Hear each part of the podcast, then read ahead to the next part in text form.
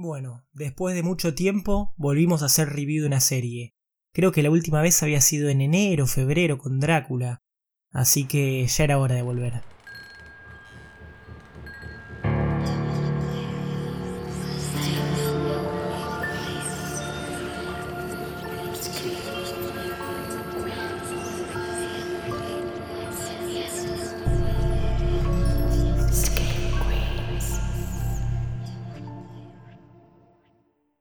Buenas noches Screamers y bienvenidos a una nueva review. Mi nombre es Rodrigo Gilbueto y hoy estoy en una situación distinta porque estoy solo. Así que en este caso el que se va a encargar de hacer la review voy a ser yo solo. Algo diferente a lo que venimos haciendo pero la realidad es que Bly Manor, que es la review que vamos a hacer hoy, fui el único que la vio. El resto del equipo no llegó a verla o no la terminó así que decidimos lanzarla por cuestiones de tiempo, así que va a ser una review de un solo hombre. Como bien dije hace unos instantes, hoy vamos a hablar de The Haunting of Bly Manor.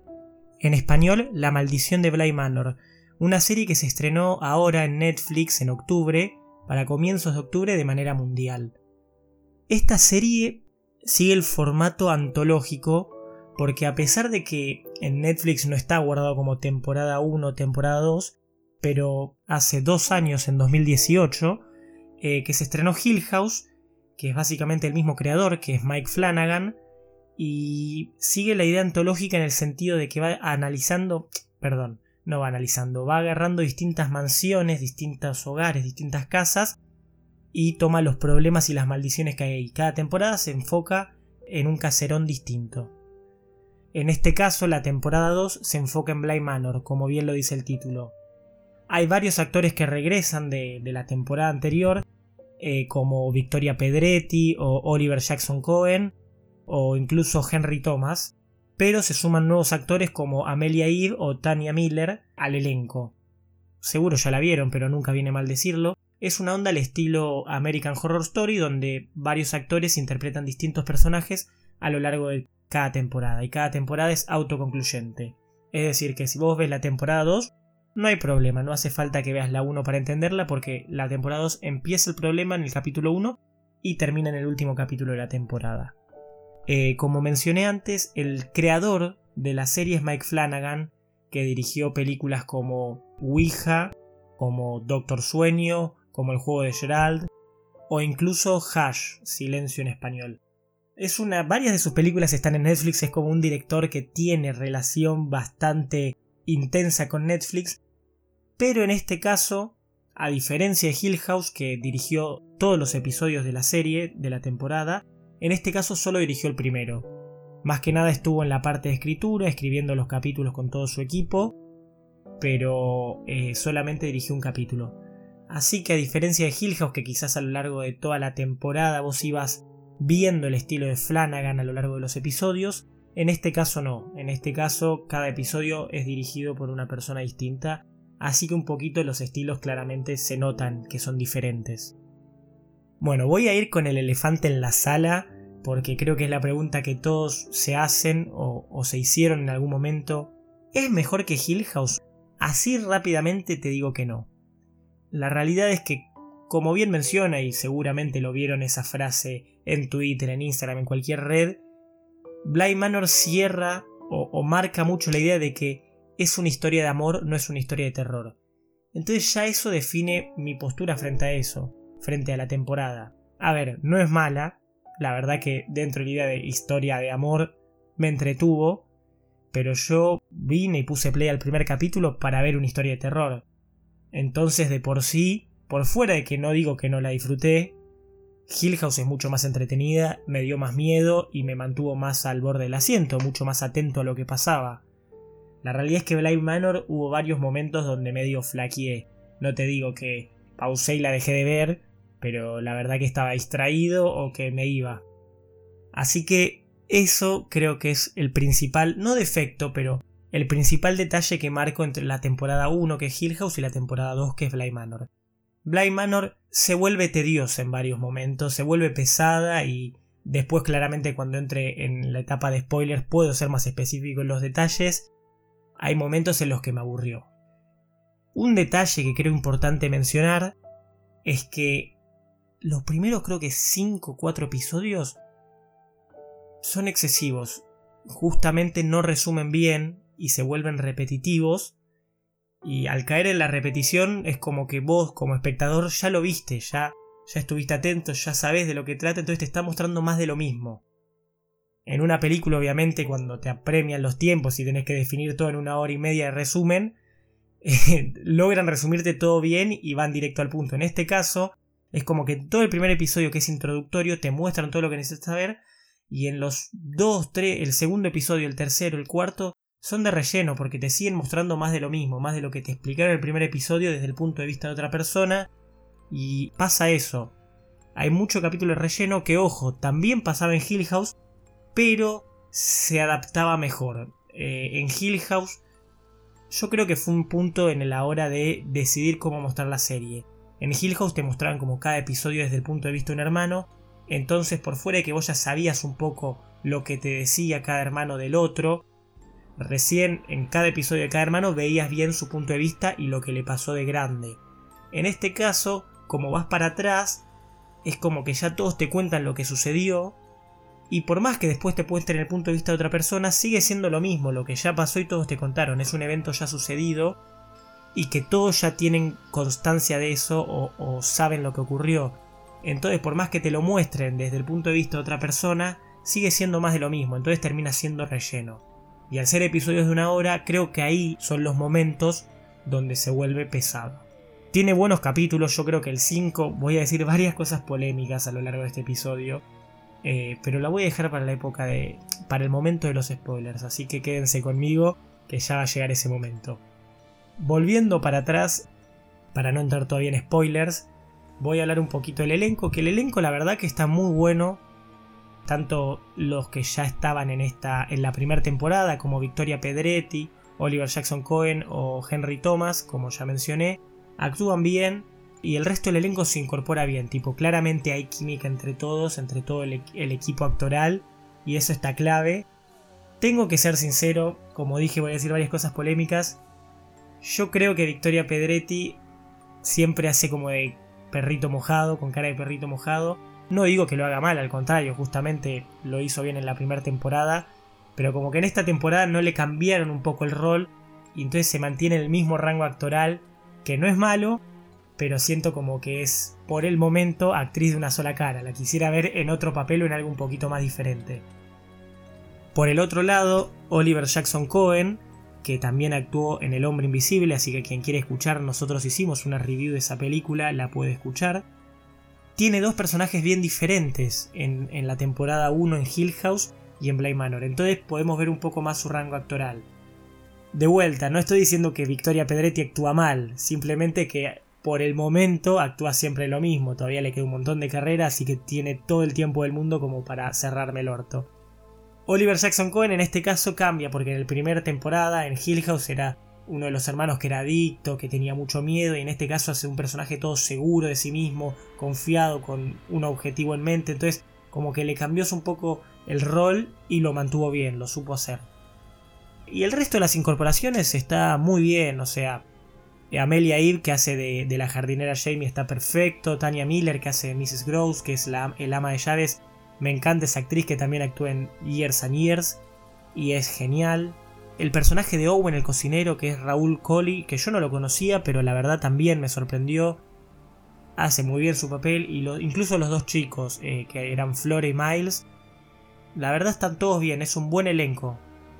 Así que actoralmente es fuerte, quizás es uno de sus puntos más fuertes, porque yo creo que el mayor error, o no el mayor error, pero el mayor defecto, está en la parte de guion en esto que les dije, que se vuelve pesado, se vuelve repetitivo, se vuelve lento, casi como esta review que estoy repitiendo todo lo mismo, pero eh, dentro de todo es pasable, si no tienen nada para ver es una buena serie. De vuelta, como dije al principio, no es una historia tanto de terror, así que si están buscando una serie para asustarse, no es esta, eso es la realidad. Una vez dicho esto, ya hablé de Flanagan, ya hablé de que no es el director, hablé de la escritura, hablé de todo, en el tema de producción, como ya saben, es una muy buena serie, incluso en momentos de época, la serie se desarrolla en los 80 y está todo muy bien. En eso no hay nada para criticarle. Toda la parte de arte y producción, excelente. Pero quiero ya entrar en los spoilers, quiero activar la alarma en este preciso momento, porque quiero empezar a hablar de capítulos en particular, de momentos en particular. Empecemos.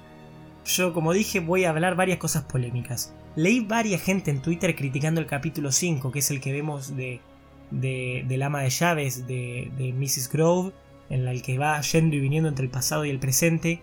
Personalmente, a mí me gustó muchísimo. Era como el que estaba más entretenido, el que planteó una cosa distinta como al formato de la serie, a la trama y al modo de narración.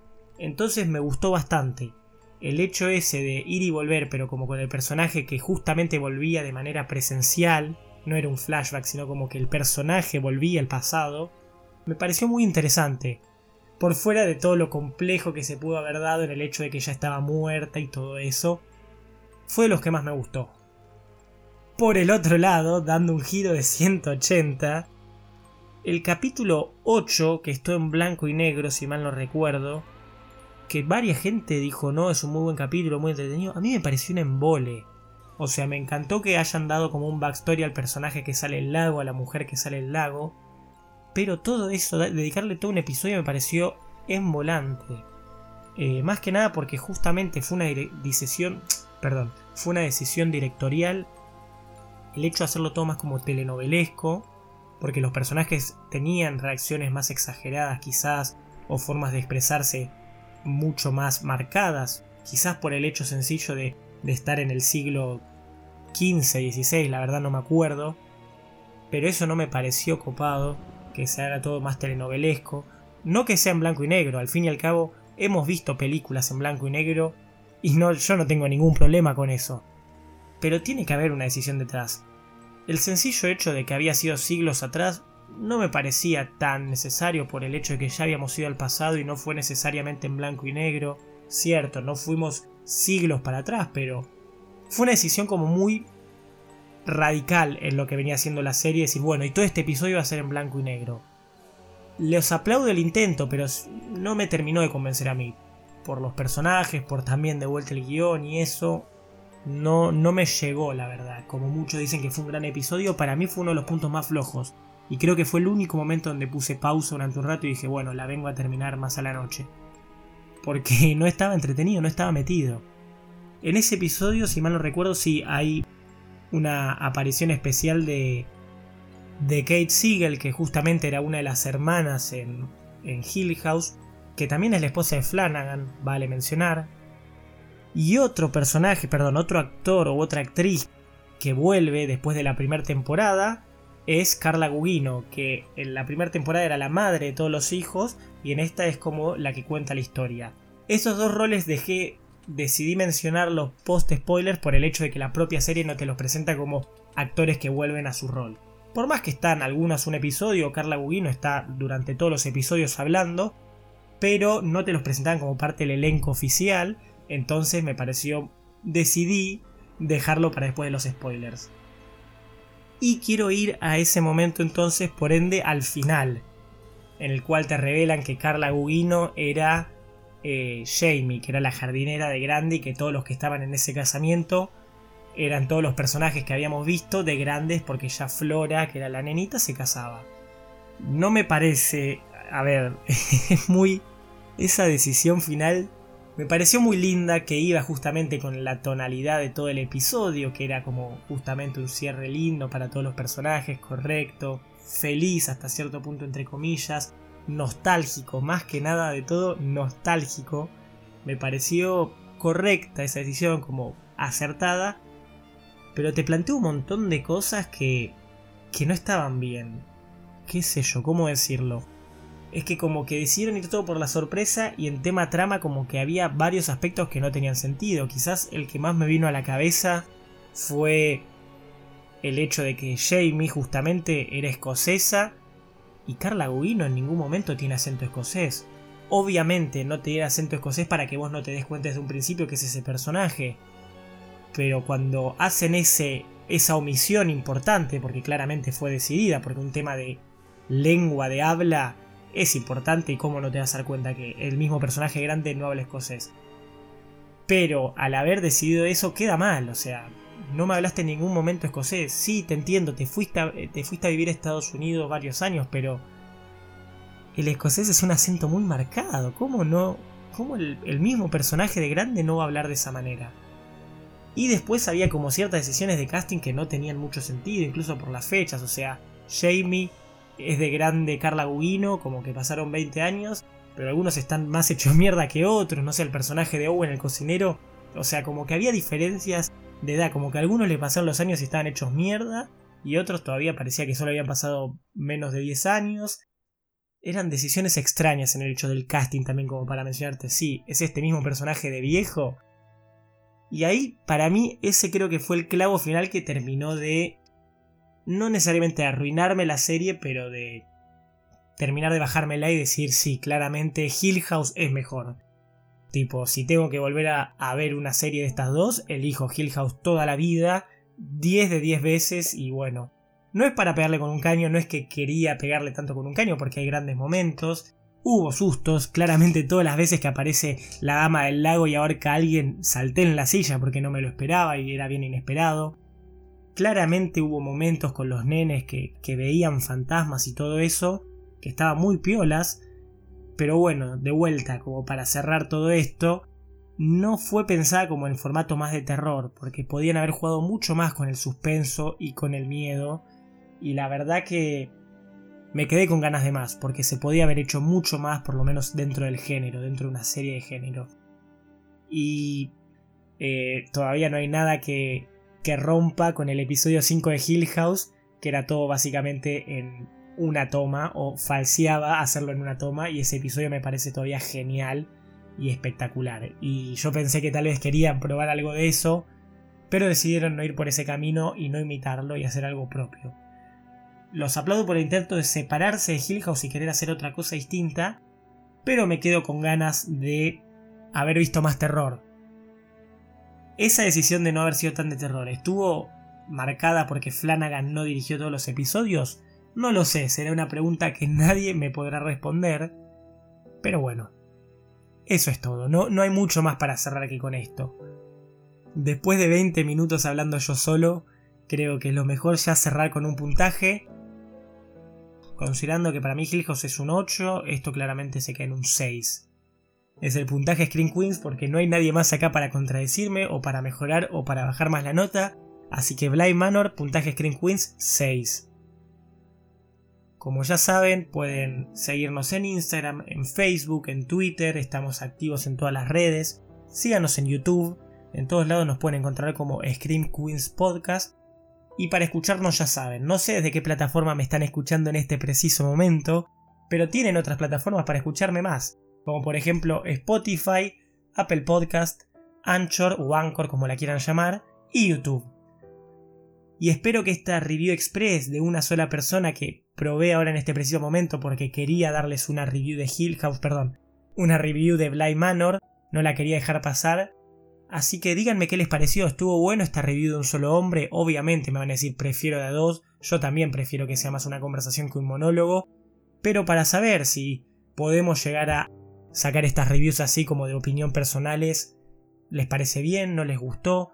¿Qué opinan de Blind Manor? ¿Les gustó más esta temporada que Hill House? siguen quedándose con Hill House como yo, quiero escucharlos, por favor, todo esto déjenlos en los comentarios, como siempre que nos comenten, nosotros respondemos todo y nos encanta leer sus comentarios y sus opiniones, así que no duden, no tengan miedo en dejárnoslo.